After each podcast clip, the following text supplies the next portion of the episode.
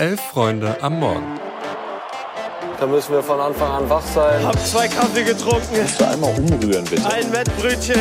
Also wenn das ein Chiri ist, weiß nicht, Digga. Soll der Cornflakes zählen gehen, aber... Das ist kalter Kaffee. Sag ja Eier, wir brauchen Eier. Es ist Montag, der 27. November und ihr hört Elf Freunde am Morgen. Ich bin Greta und an meiner Seite ist Felix. Guten Morgen, Felix. Guten Morgen. Wir reden heute über das Bundesliga-Wochenende, die zweite Liga und unsere Herzensclubs und am Ende haben wir noch einen kurzen Newsflash für euch. Viel Spaß.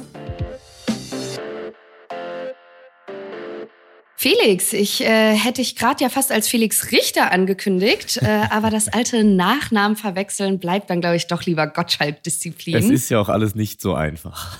Ja, in der Tat. Thomas Gottschalk hat nämlich bei seiner Diesmal aber wirklich letzten Wetten das Sendung am Samstag äh, Matthias Schweighöfer als Matthias Schweinsteiger vorgestellt. Okay, genug davon würde ich sagen. Das war nämlich mal wieder so eine ganz unangenehme Mischung aus Nostalgie und Fremdscham. Deswegen würde ich sagen, kommen wir ganz schnell zum Fußball. Die Länderspielpause ist ja vorbei, endlich wieder Bundesliga und damit ist der zwölfte Spieltag auch schon wieder gespielt. Da waren einige Unentschieden dabei, aber auch ein paar Überraschungen, wie das 4 zu 2 des BVB. Die lagen nämlich schon 0 zu 2 gegen Gladbach zurück. Ich gebe zu, ich hatte einem BVB-Fan schon geschrieben, dass die mich diese Saison nicht so wirklich überzeugen. Musste ich dann so halb zurücknehmen und Eden Terzic meinte ja auch, dass es mit denen nicht langweilig wird. War das denn jetzt irgendwie so dieser Newcastle BVB, den Louis und du am Freitag hier irgendwie schon, schon raufbeschworen habt? Ich habe vor allem auch überlegt, ist das denn jetzt das geforderte Wegklatschen gewesen von Luis, das 4 zu 2 gegen Gladbach? Aber ich glaube nicht und ich glaube auch, es war nicht das Newcastle BVB, sondern es war leider vor allem mhm. in der mhm. Anfangsphase dann doch wieder das Stuttgart BVB. Super schläfrig, immer zu spät und das war wirklich gar nichts. Und der schnelle Ausgleich den sie dann machen nach dem 0-2, hatte sich ja auch ehrlicherweise überhaupt nicht angedeutet, sondern es war einfach zweimal ja. sehr der individuellen Klasse zu verdanken. Einmal Brand bei der Vorlage zum 1-2 und beim 2-2 ist es dann einfach Füllkrug, der den absolut überragend abschließt. Natürlich weiterhin schwierig zu meckern, wenn sie das Spiel gewinnen, aber die Teams, die jetzt kommen, machen aus den Möglichkeiten, die sie, glaube ich, Gladbach zu Beginn gegeben haben, nicht nur zwei Tore, sondern drei oder vier und dann ist das Spiel ganz schnell wieder gekillt. Ja, das stimmt. Und ich weiß irgendwie generell gerade so ziemlich wenig mit Dortmund anzufangen. Also Mhm. Generell nicht, aber es ist ein persönliches Thema. Aber ich habe das Gefühl, okay, manchmal gewinnen sie diese knappen Spiele, dann meinen wir irgendwie, okay, dieser Ergebnisfußball, der bringt was und die sind erwachsener geworden, weil sie das eben dann doch nach Hause bringen. Dann spielen sie diesen unsexy Ergebnisfußball und es kommt eben nichts an.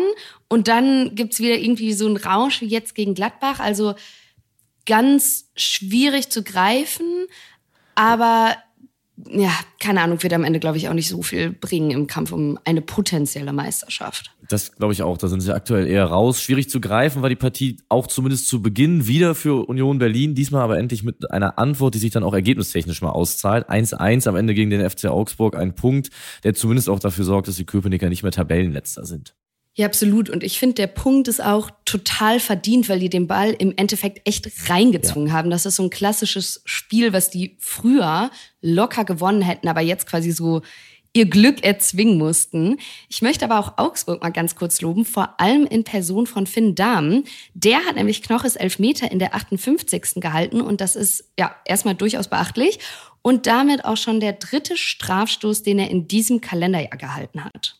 Und am gestrigen Sonntag wurde dann auch bekannt, dass Nenad Bielica neuer Cheftrainer bei Union Berlin wird. Interimstrainer Marco Grote, der zwar seinen ersten Bundesliga-Punkt feiern konnte, kehrt zurück in die U19.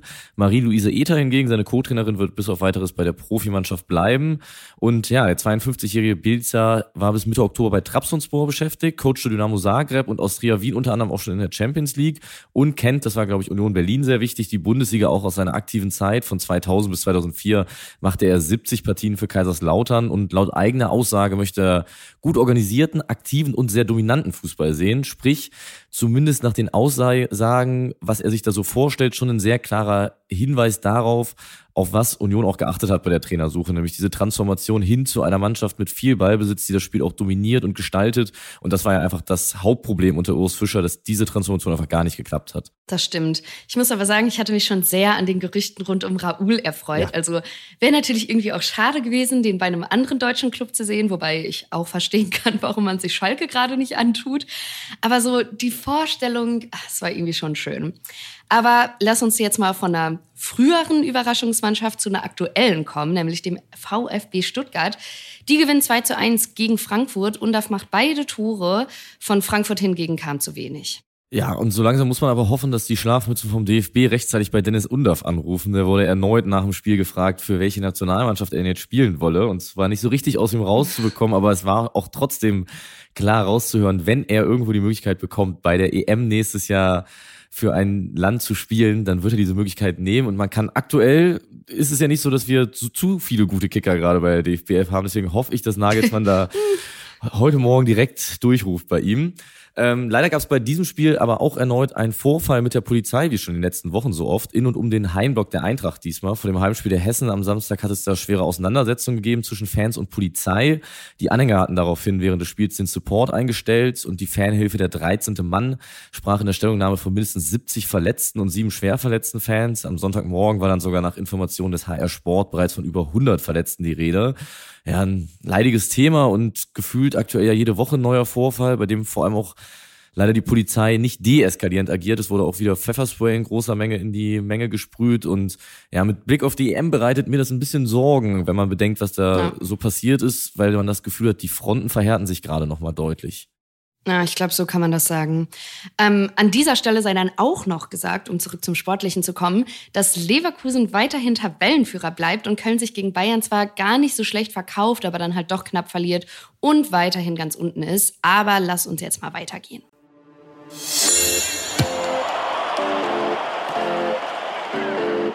Genau, wir gehen weiter, beziehungsweise eine Liga tiefer. In der zweiten Bundesliga gewinnen die Top-Teams fast allesamt munter weiter und sorgen für eine brutal enge Spitzengruppe. Insbesondere die Plätze drei bis sieben liegen nur drei Punkte auseinander und gefühlt, ja, wird die Reihenfolge, in der sich die Teams da anordnen, einfach wöchentlich einmal durchgewürfelt. Nur die ersten beiden Plätze sind seit drei Spieltagen jetzt unverändert. Ja, der FC St. Pauli weiterhin auf Platz eins, der HSV auf Platz zwei. Ähm, der HSV gewinnt sein Spiel gegen Braunschweig, Kiel, Düsseldorf und Elversberg gewinnen ebenfalls und sorgen für ein sehr enges Feld. Und trotzdem sind es auch in der zweiten Liga, zumindest bei einigen Spielen, wieder die Geschichten am Rande dessen, was auf dem Platz passiert ist, was die so ein bisschen die Nachrichtenlage bestimmt haben. Ja, und zwar nicht gerade im positiven Sinne. Äh, der Rostock-Blog, die hatten nämlich eine Choreo mit einem Banner Plattenbau Rostock und eben einigen Plattenbauten. So weit, so gut. Aber darauf war eben auch das Sonnenblumenhaus aus dem Stadtteil Lichtenhagen zu sehen. Dann wurden noch orange Bengalos und Rauchtöpfe gezündet, sodass das dann halt so aussah, als ob das Sonnenblumenhaus brennen würde. Und das war ja eine ganz bittere und geschmacklose Anspielung auf die rassistischen Angriffe von Lichtenhagen vor 31 Jahren. Genau, und im Verbund damit, dass im vergangenen Jahr beim gleichen Spiel ebenfalls gegen St. Pauli rund um den 30. Jahrestag ja. der Anschläge Hansa-Fans damals ein großes, eine große Lichtenhagen-Zaunfahne, ebenfalls mit Sonnenblumensymbolik drauf präsentierten, gibt es da inzwischen auch einfach wenig Interpretationsspielraum. Total. Der Verein meinte dazu übrigens, die Choreografie wurde anlässlich des 13-jährigen Jubiläums der Fangruppe Plattenbau Rostock durchgeführt. Die Gruppe sei seit vielen Jahren in der Fanszene aktiv und zu keinem Zeitpunkt durch Aktionen oder Äußerungen aufgefallen, die nicht mit den Werten des FC Hansa zu vereinbaren seien. Wie du aber schon sagst, ich finde auch wenig Interpretationsspielraum. Genau. St. Pauli gewinnt das Spiel, zumindest wenigstens. Äh, das hat zumindest bei mir für Heiterkeit gesorgt. 3 zu 2 gewonnen und auch dein Verein hat drei Auswärtstore geschossen. Ja, aber trotzdem verloren. es war eine super Aufholjagd, keine Frage. Und zwischendurch dachte ich auch echt, okay, das wird noch was, aber ja, wurde dann doch nichts. Genau, 5 zu 3 verliert Schalke am Ende bei Fortuna Düsseldorf und ja, die Ultras stellen erneut den Support ein, machen das in der Form aktuell scheinbar nicht mehr mit. Machst du dir gerade realistische Sorgen, dass Schalke unten hängen bleibt und wirklich in Richtung Liga 3 schauen muss? Ja, Sorgen macht man sich bei Schalke aber sowieso immer und planen kann man da auch nichts. Also ich muss sagen, ich halte die Relegation um die dritte Liga gerade für wahrscheinlicher als die um die erste. Ich hatte zu Saisonbeginn ehrlich gesagt auf einen direkten Wiederausstieg gehofft und fand es jetzt auch nicht so utopisch. Aber gerade würde ich mich einfach freuen, wenn wir mal nicht zwei Spiele hintereinander verlieren würden. Und äh, noch dazu gibt's ja auch rund um den Aufsichtsrat, um die Mitglieder gerade wieder Unruhe. Irgendwie im Hintergrund war aber schon wieder der Name Clemens Tönnies rum. Und ich kann einfach nur sagen, jetzt so aus Fansicht, das will ich nicht. Also bitte nicht, dann lieber in der zweiten Liga bleiben, als irgendwie dieses System wieder im Verein zu installieren. Thomas Uwejan hingegen, der darf ja jetzt nicht mal mehr in der zweiten Liga ran, denn er wurde, nachdem er Karol Geratz nach seiner Auswechslung den Handschlag verweigert hatte und sich lautstark beschwerte, jetzt zu einer Geldstrafe und zum Training in der nächsten Woche bei der U23 verdonnert. Und ja, die U23 hat jetzt schon den nächsten Trainingsgast, mehr als so manche Kreisliga-Truppe. Timo Baumgartel musste ja nach seinem Interview damals auch schon hin. Ja, das werden immer mehr in der U23 bei Schalke. Auf jeden Fall, lass uns mal schnell weitermachen.